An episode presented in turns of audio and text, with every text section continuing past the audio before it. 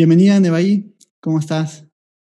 Hola, Javi. Bien, muchas gracias. Muchas gracias por la invitación. Eh, estoy muy contenta de estar en tu proyecto, en tu programa, en tu podcast. Qué emoción. gracias, gracias por invitarme. Oye, a mí también me da mucho gusto que, estés aquí en este espacio. Eh, te había escuchado en, en la página de, de, Sandra, que hablan de los psicólogos explican cosas, y que hablaste como de temas de, de neuropsicología y pues, la verdad es que, que, me interesó como mucho lo que, lo que decías, creo que lo explicaste de una forma muy clara, muy concisa y, y muchos problemas que son interesantes, ¿no? Eh, sobre todo, digamos, yo no soy como tal del área, pero me parece como interesante, eh, como todo lo que ibas mencionando y pues creo que, que, que, va a ser como muy enriquecedor todo lo que, lo que hables por acá. Ah, es que eh, tú ya te brincaste al dark side. Allá ya no entramos los psicólogos. dark side. Pero ¿por qué el dark side? Sí. no tiene nada. Está muy padre el psicoanálisis. Este, la verdad estaría bien padre ponerme a platicar contigo en otro, bueno, ya te he escuchado también y este, pues sí, la neuro, ¿no? Yo me fui por el camino, a lo mejor los psicólogos también dirían que, o sea, los psicólogos hablando de quizás psicoterapia, ¿no? Este, dirían que yo me, también me brinqué al dark side. Sí, los psicoanalistas también te dirían que te fuiste al dark side. Este, sí. Y los psicoterapeutas. Ajá, sí, sí. No, creo que, creo que va a ser como muy interesante. Sobre todo, creo que eso es lo, lo rico, ¿no? O sea, que, que, somos como de áreas muy, muy distintas y a mí me interesa escuchar mucho lo que, lo que tengas que, que decir, ¿no? O sea, creo que son temas también muy, muy interesantes y siempre lo digo, o sea, son eh, construcciones de objetos de estudios distintos, ¿no? Entonces, claro. Eh, son problemas diferentes y damos una mirada distinta, pero pues al final, como que establecer un lazo me parece importante. Sí, sí, claro. Bueno, si quieres, lo que puedo comenzar a hacer es explicando que soy. Sí, claro, sí, sí. sí. Si quieres presentarte este para la gente que no te conoce. Este, sí.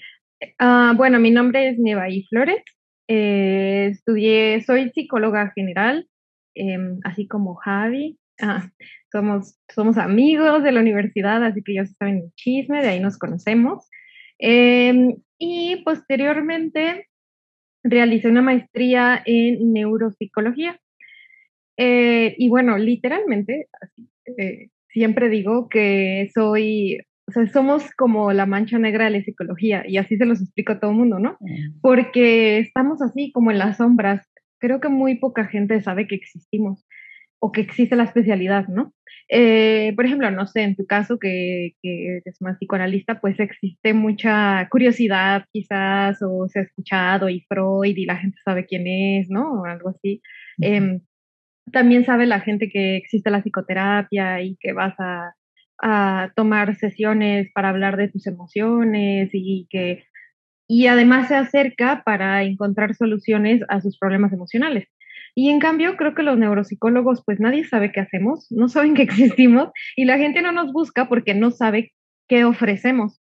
Entonces, pues para mí es eh, muy importante y agradezco mucho que me des este espacio porque me permite y nos permite visibilizar eh, nuestro trabajo, las líneas de investigación que estamos haciendo, em, que la gente sepa cómo la podemos ayudar, cómo se puede acercar, este, en qué momentos pueden eh, buscar a un neuropsicólogo y, resolver cosas que, se necesiten de, su salud, que es importante.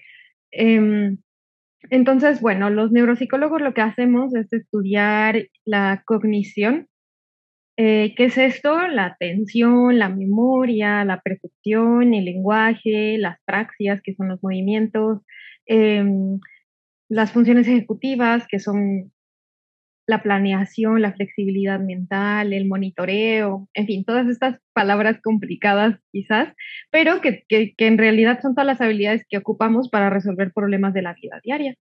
Y lo relacionamos con su estructura anatómica, que es el cerebro y somos nosotros los que trabajamos con neuronas, eh, lo que, los que vemos a través del microscopio, o sea, es la psicología que se acerca a, esta parte como más cuadrada, podría decirse, de la ciencia, ¿no? Como la más...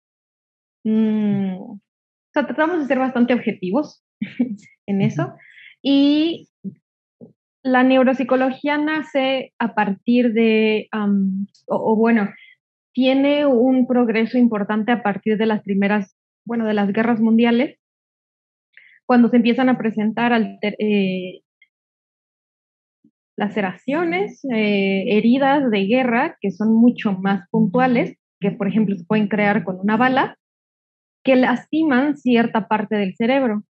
Entonces se empezaron a dar cuenta como personas que les daban un balazo, por ejemplo, en la parte frontal, en la frente, tenían una alteración conductual específica en comparación con los que les daban un balazo en la parte de atrás o los que le daban un balazo en la parte de al lado de la cabeza.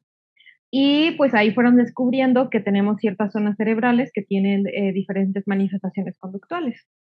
Ay, no sé si estoy siendo muy técnica. No, no, no, creo que va bien. Entonces, pues bueno, eh, a raíz de esto se, empezaron a hacer muchas investigaciones eh, y luego también cuando ya la, la, medicina comenzó a avanzar, que pudieron realizar extirpaciones de ciertas partes del cerebro por diferentes cosas.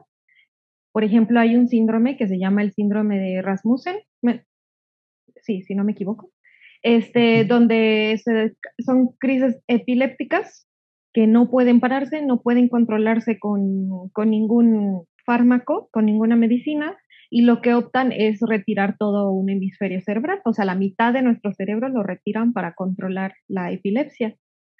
Eh, cuando logran hacer ese tipo de intervenciones quirúrgicas, entonces también se dan cuenta qué cosas de, la conducta eh, se, se, modifican y qué cosas no. Y entonces, ah, qué partes del cerebro funcionan para qué, qué cosas, em, qué parte del cerebro utilizamos para esto, qué parte es otro. Y bueno, también con la imagen, eh, la imagen cerebral, por ejemplo, las resonancias magnéticas y todo esto, pues también se dio una, un avance en, el conocimiento del cerebro importante. Porque antes era como, ahí sí es una caja ahí negra que quién sabe qué pasa y cómo rayos funciona, pues quién sabe.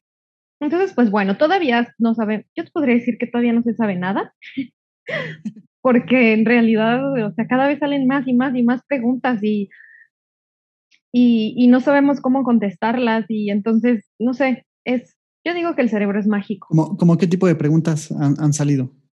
Por ejemplo, el otro día estaba platicando con mi hermano, que él es ingeniero biónico, y ahorita está haciendo el, doctorado en inteligencia artificial. Entonces, bueno, pues ya te imaginarás las pláticas. Y, o sea, desde qué es la conciencia, que además tú, pues ahí tendrás también tu, o sea, desde tu perspectiva, ¿no? Cómo se define la conciencia, bla, bla, bla. Entonces estábamos platicando, eh, ah, hizo la maestría en, en neurobiología. Y entonces ellos se ponen a estudiar mucho más a nivel, digamos, molecular, pues sí, de las celular, qué es lo que pasa con el cerebro. Es decir, los neurobiólogos me dan a mí como neuropsicóloga la información de cómo funciona el cerebro fisiológicamente y anatómicamente, y yo tomo mucho de ese conocimiento para crear eh, terapias de rehabilitación. Entonces, estábamos comentando que tú sabes que hay ciertas partes del cerebro que se dedican a ciertas cosas. Por ejemplo, sabemos que el hipocampo se dedica a la memoria. Pero ¿cómo rayos es que un grupo de células crean un recuerdo? O sea, no hay manera de decir, la célula Panchita y con la célula Juanita se están juntando para crear y en ese momento se hace como un flash así de, de fotografía y ah, se crea un recuerdo, o sea, no, no saben, no saben cómo es que registramos todo eso, cómo es que podemos mantenerlo como en la nube de nuestro cerebro, toda esa información. Sí. Cuando son células, cuando son electricidad, cuando son sustancias químicas, o sea, pero bueno, ya descubrimos que existe un hipocampo y que si te quitan esa parte del cerebro no puedes generar aprendizaje. Bueno, nuevas memorias que se llama aprendizaje. Pero cómo se hace, no, quién sabe. o sea, no, no sabemos. Sí, yo creo que como que el gran problema es que no puedes tomar como tal, o sea, puedes tomar fotos del cerebro, ¿no? imágenes y como decir, acá está esta cosa, pero como tal como decir, eh, yo también me he preguntado lo mismo, ¿no? Como nunca hemos tenido como tal una foto de un recuerdo. O sea, así como de, como de mira, acá está el, el recuerdo, ¿no? Ajá, me, parece como muy interesante. Sí, sí, sí. Entonces, pues bueno, o sea, ese tipo de preguntas eh, no, o sea, no podemos contestarlas. Todavía se está haciendo mucha pues mucha investigación al respecto. También, por ejemplo, a mi hermano, eh, te hablo de esas cosas porque él hacía como experimentos muy puros, ¿no? Eh, en el aspecto de que él trabajaba con changuitos. También en la neurobiología y en la neuropsicología pues se trabaja, ¿no? Con, con modelos animales, que pues, es lo complicado, bueno. Entonces, trabajaba con la toma de decisión. Imagínate, se estaban estudiando en el cerebro de los changuitos cómo es que ellos tomaban ciertas decisiones y por qué. Entonces, estaban estudiando qué tipos de neuronas eh, estaban relacionadas con los procesos de toma de decisiones. Y también es así como, bueno, y, ok, pero entonces, ¿por qué tomaste esta decisión y no otra? Bueno, Chango no se le puede preguntar, pero, estudiaban cómo se comporta su cerebro al respecto. Eh, es lo mismo nosotros, ¿no? ¿Por qué tomas ciertas decisiones y por qué no otras? Y qué, o sea, cerebralmente qué pasa y si hay alguna, no sé, eh, respuesta de esto en tu cerebro. O sea, tantas cosas que, que, que no podemos explicar y que cada vez se me hace más mágico e increíble.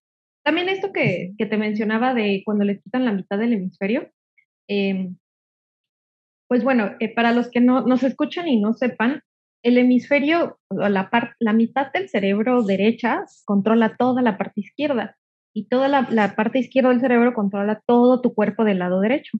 Entonces, lo que han visto es que cuando retiran un hemisferio en un adulto, pues lo normal es que dejes de moverte, de caminar, de hablar, porque toda la otra parte de tu, cuerpo, ¿no? La contraria al hemisferio que te retiraron, pues deja de funcionar.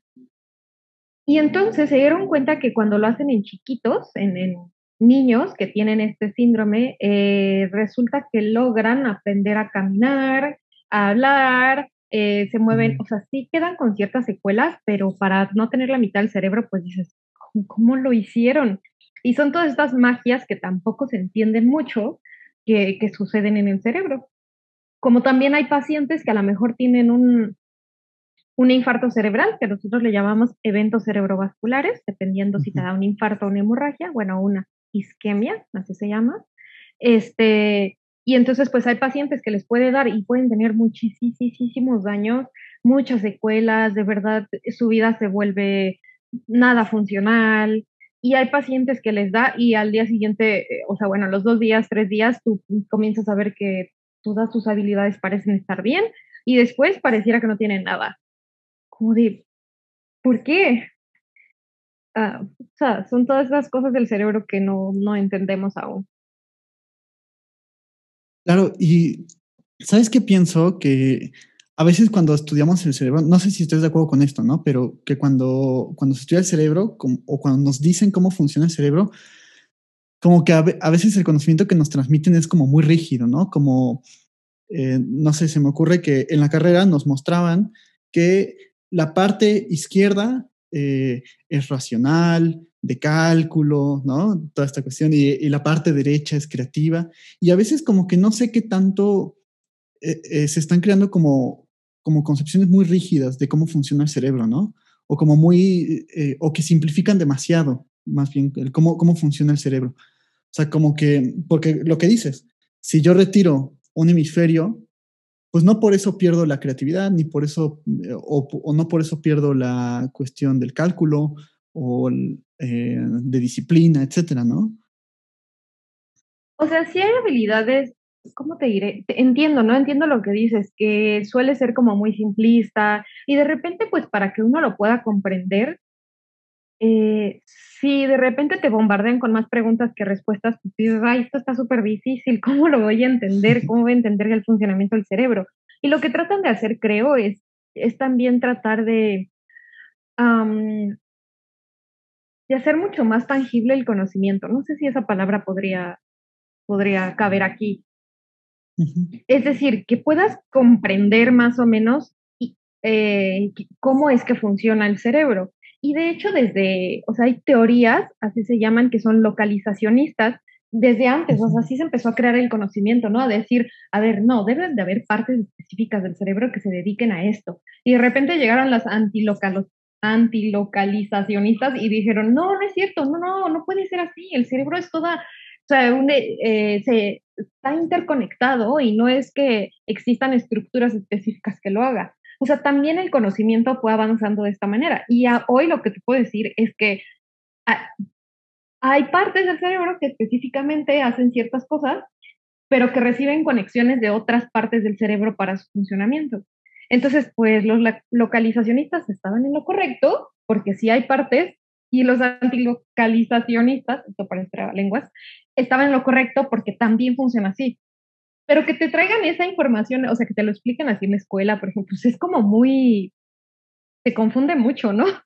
Creo. Sí, sí, Entonces, pues lo más fácil sería, pues sí, explicarle de esta manera. Pues sí, la verdad es que sí, el hemisferio izquierdo se encarga de, podríamos decir, de cuestiones más racionales, mientras que el hemisferio derecho eh, no tanto.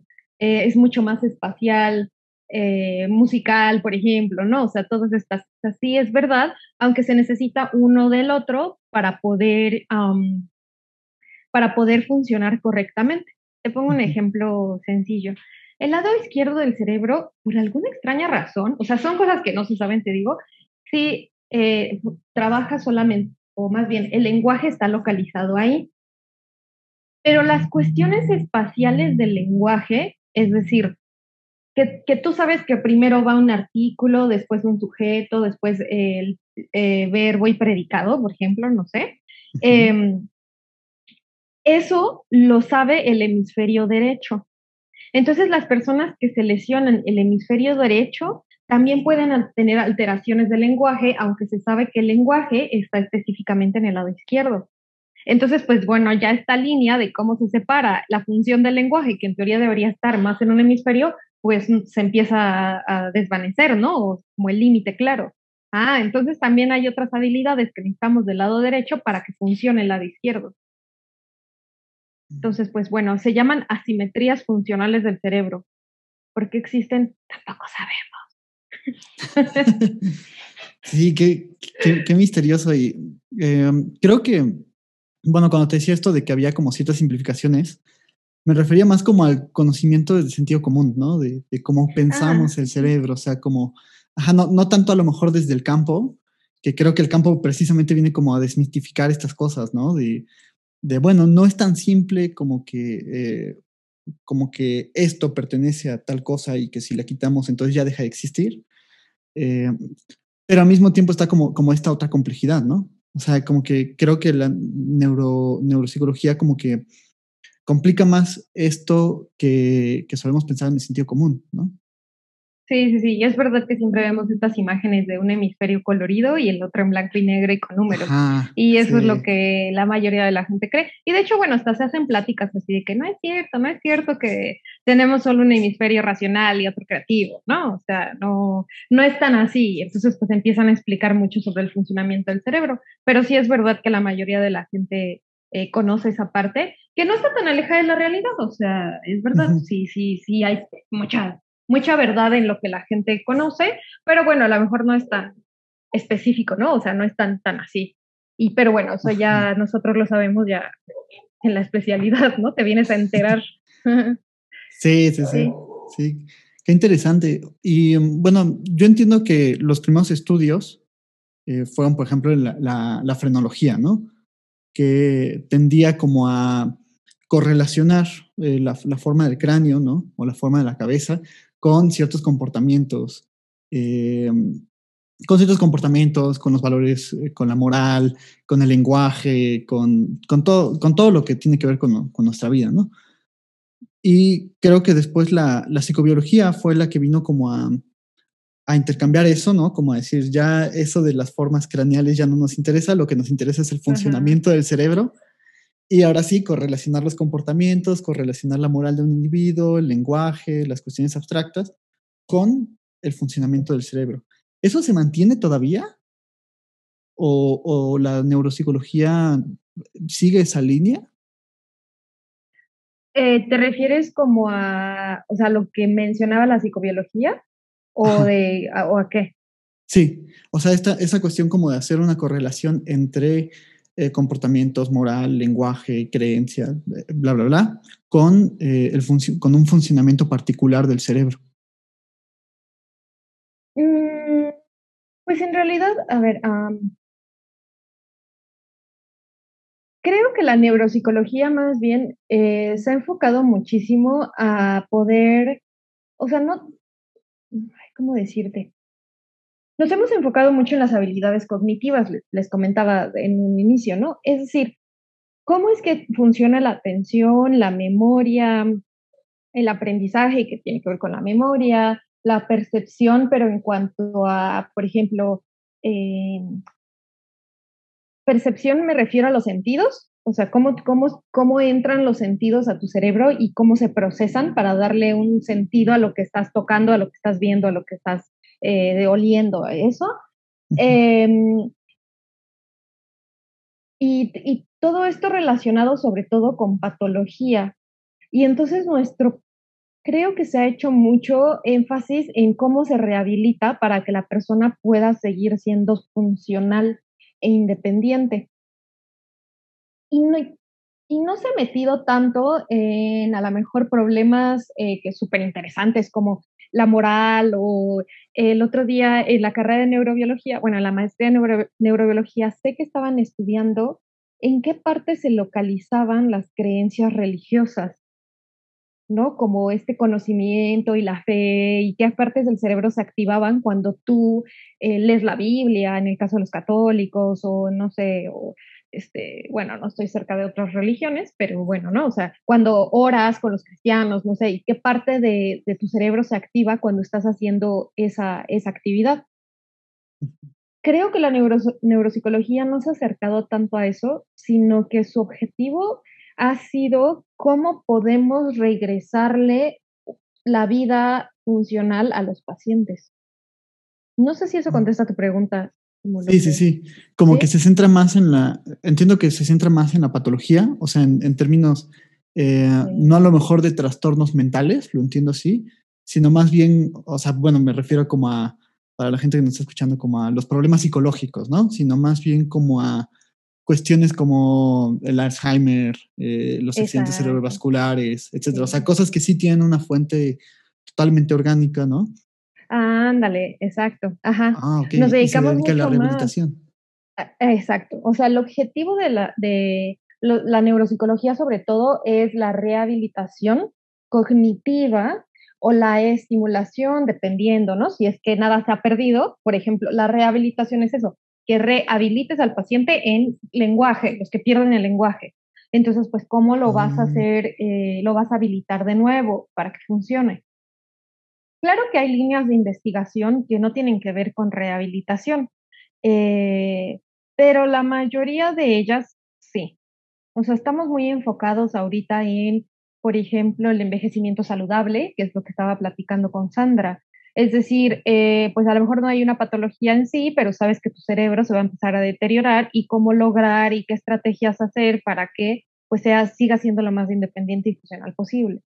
Lo interesante sería eh, que la neuropsicología, y, yo siempre lo he dicho, ¿no? Falta que nos acerquemos mucho más a encontrar, eh, no trabajar sobre la patología, sino eh, ahorita ya han estado, bueno, ya yo sé que han trabajado, por ejemplo, con alteraciones emocionales, digamos, o, o psiquiátricas, ¿no? El perfil neuropsicológico de un esquizofrénico, y resulta que sí comparten ciertas características neuropsicológicas de atención, de memoria, de velocidad de procesamiento. Y entonces lo que tú buscas es ayudarle al cerebro a eh, estimularlo y rehabilitarlo para que estas alteraciones que, que, existen alrededor de la esquizofrenia, pues eh, no, no, no imposibiliten más al paciente. Y también ayudas a una como con la estimulación pues se generan conexiones neuronales y permites también una reorganización cerebral de, neuronas y con ello pues también puede haber una reorganización de neurotransmisores. ¿no? no o sea, no, no, no, sabría decirte exactamente porque yo nunca he trabajado con trastornos psiquiátricos, pero, pero sé que han sacado los perfiles y que también se puede dar eh, estimulación cognitiva. Otro ejemplo sería para las personas, los adictos, Normalmente, bueno, he, estado leyendo que tienen alteraciones en lóbulos frontales, que aquí se maneja la inhibición, o sea, el control de impulsos. Y sabemos que los drogadictos, pues ese control de impulsos no lo tienen para nada, ¿no? Entonces, bueno, tú trabajarías no directamente sobre la adicción, o sea, sobre a lo mejor qué la causó, o sea, qué la causó a nivel de vida, ¿no? Eh, nivel biológico. Como, No, sino eh, social y familiar, o ah, sea, que, que disparó.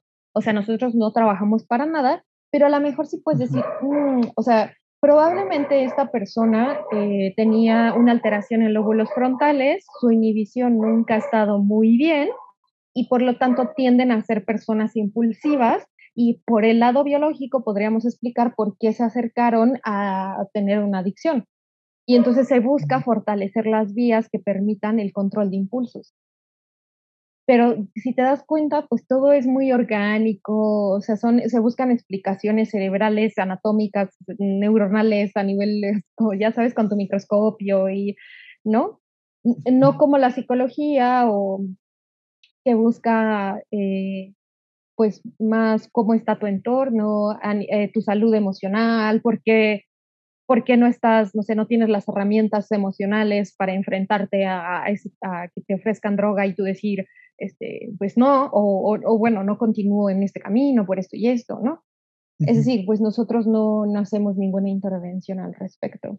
Y bueno, en tu campo, pues mucho menos, ¿no? O sea, no nos acercamos ni siquiera a, esa parte. Sí, sí, sí. que, que fíjate que eso es como muy interesante porque a mí me parece a menos yo lo pienso desde mi área, ¿no? Que muchos han, como que se nos olvida que sí, que el cuerpo es una base biológica importante para que se desarrolle nuestra vida, tanto social como eh, individual, ¿no? Nuestras experiencias, ya en el sentido lacaniano, nuestro deseo, toda esta cuestión, ¿no? O sea, nuestra cuestión psicológica, pues depende también, o sea, tiene una base orgánica. Y a veces creo que, como que, a menos de nuestra área, eh, como que dejamos un poco de lado esa, esa, esa cuestión, ¿no? Creo que es algo que, que podría incluso como criticar de, de todas estas áreas de, de, por acá, ¿no? Que no, no todos, ¿no? O sea, el mismo Freud tomaba en cuenta como que había una base biológica y todo esto, ¿no? Y que el cuerpo, o sea, no, no negaba la base biológica. Él era fisiólogo, ¿no? Ajá, neurólogo. Sí, sí, Entonces, sí. claro, o sea, no, no la niega. Fisiólogo. Sí, sí.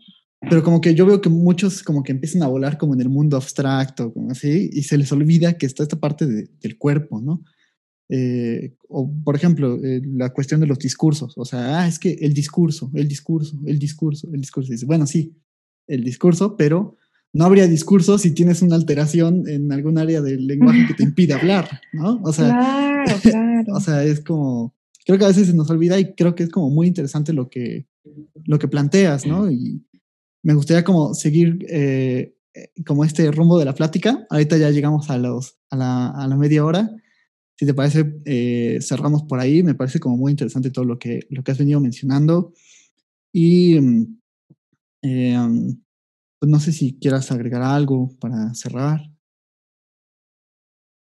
Pues no, nada más quizás para que los que nos vean en este bloque, quiero comentarles algo súper rápido para que sepan cuándo llamarnos, que eso es como uno de mis objetivos principales de siempre hablar con todo el mundo, porque quiero que, o sea, que todo el mundo sepa que estamos y de que no están solos y de que hay respuestas.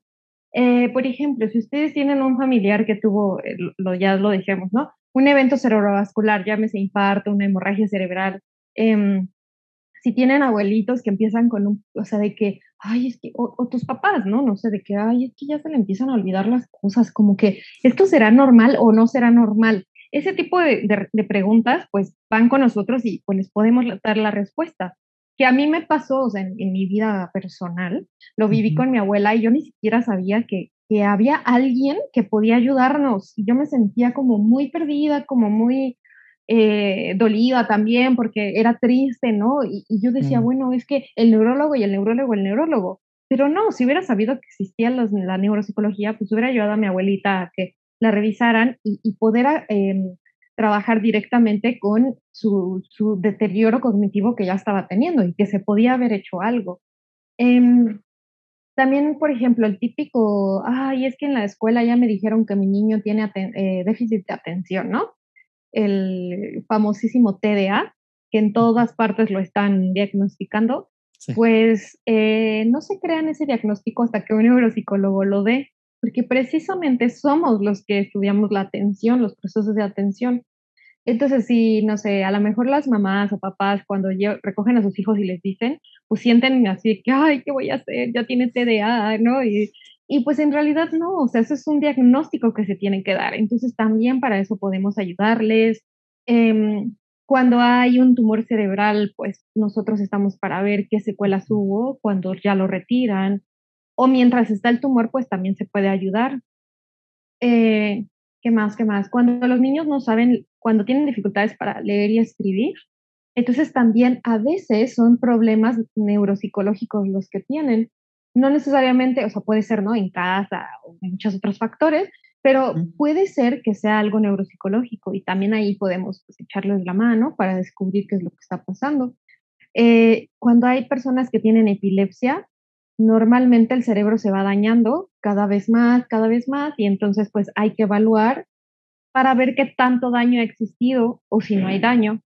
En fin, o sea, todo lo que le pasa al cerebro de las mil formas tristes ¿no? que se puede dañar, pues nosotros estamos ahí para, pues, para apoyar. También, por ejemplo, así eh, ya sería un tema súper interesante a tratar, pero mi, mi tema de tesis y de la maestría fue sobre síndrome de Down.